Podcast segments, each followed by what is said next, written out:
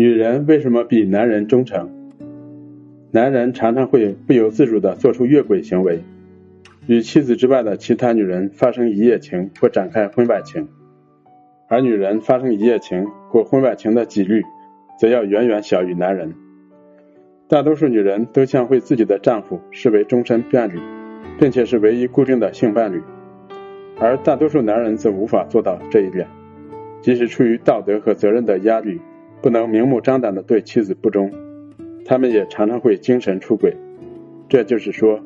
在对婚姻及感情的忠诚上，男人远远不如女人。女人为什么比男人更忠诚呢？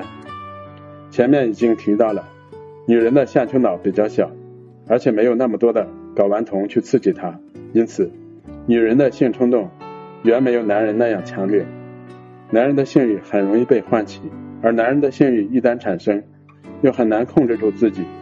因此，男人出现越轨行为的可能性就比较大。女人因为没有男人那样的强烈的性冲动，所以即使面对外界的诱惑，也能够把握住自己，不会随便与丈夫之外的其他男人发生性关系。女人需要一段时间去怀胎和抚育孩子，在女人十月怀胎期间，一般是不能过性生活的，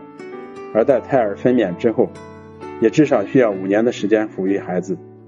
在这段时间里，女人需要男人为她和孩子提供物质及生活的保障，让她顺利的将孩子抚养成人。如果在这段时间女人做出什么对男人不忠的事，那就一定会惹怒男人，从而使他和孩子失去生活上的保障。这样的风险，女人是万万冒不得的。实际上，在最开始寻觅伴侣的时候，女人就将能否对其抚养孩子做出承诺看得很重，便将其作为择偶标准。只有得到了男人的承诺，女人才会考虑为这个男人生育，因为女人必须确保自己和孩子可以生存下去，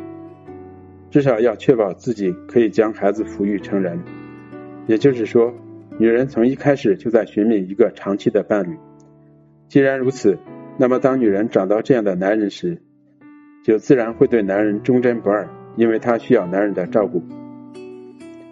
与女人的情况大相径庭，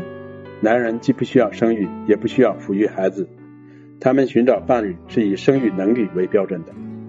至于他们会不会长期生活在一起，这并不在男人的考虑之列，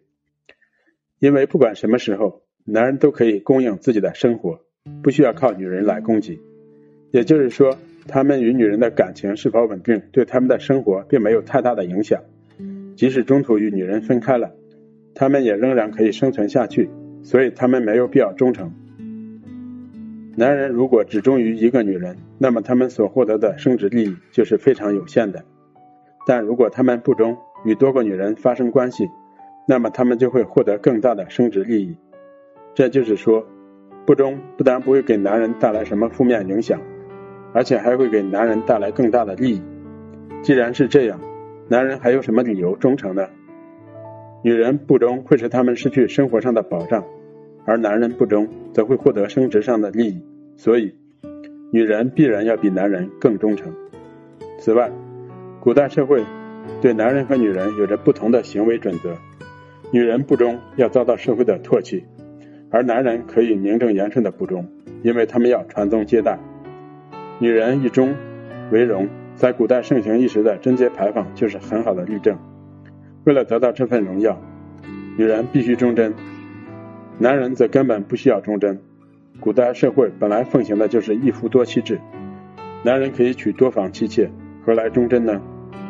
男人可以在外面寻花问柳，女人却只能一心守候自己的丈夫。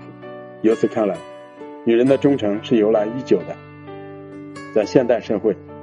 女人的生活处境有了很大的改变，女人不需要靠男人来供养，社会上的舆论也不再一味强调女人的忠贞，但现代女人仍然要比男人忠诚，这是因为女人的忠诚早在原始社会的时候就已经形成，而且在人类进化的漫长的历史过程中，大部分时间都是这样度过的，所以说，女人的这种特征已经深植于体内，短时间内是难以改变的。其实女人也很好色，不过女人好色只是看看想想，而不会有什么实质性的行动。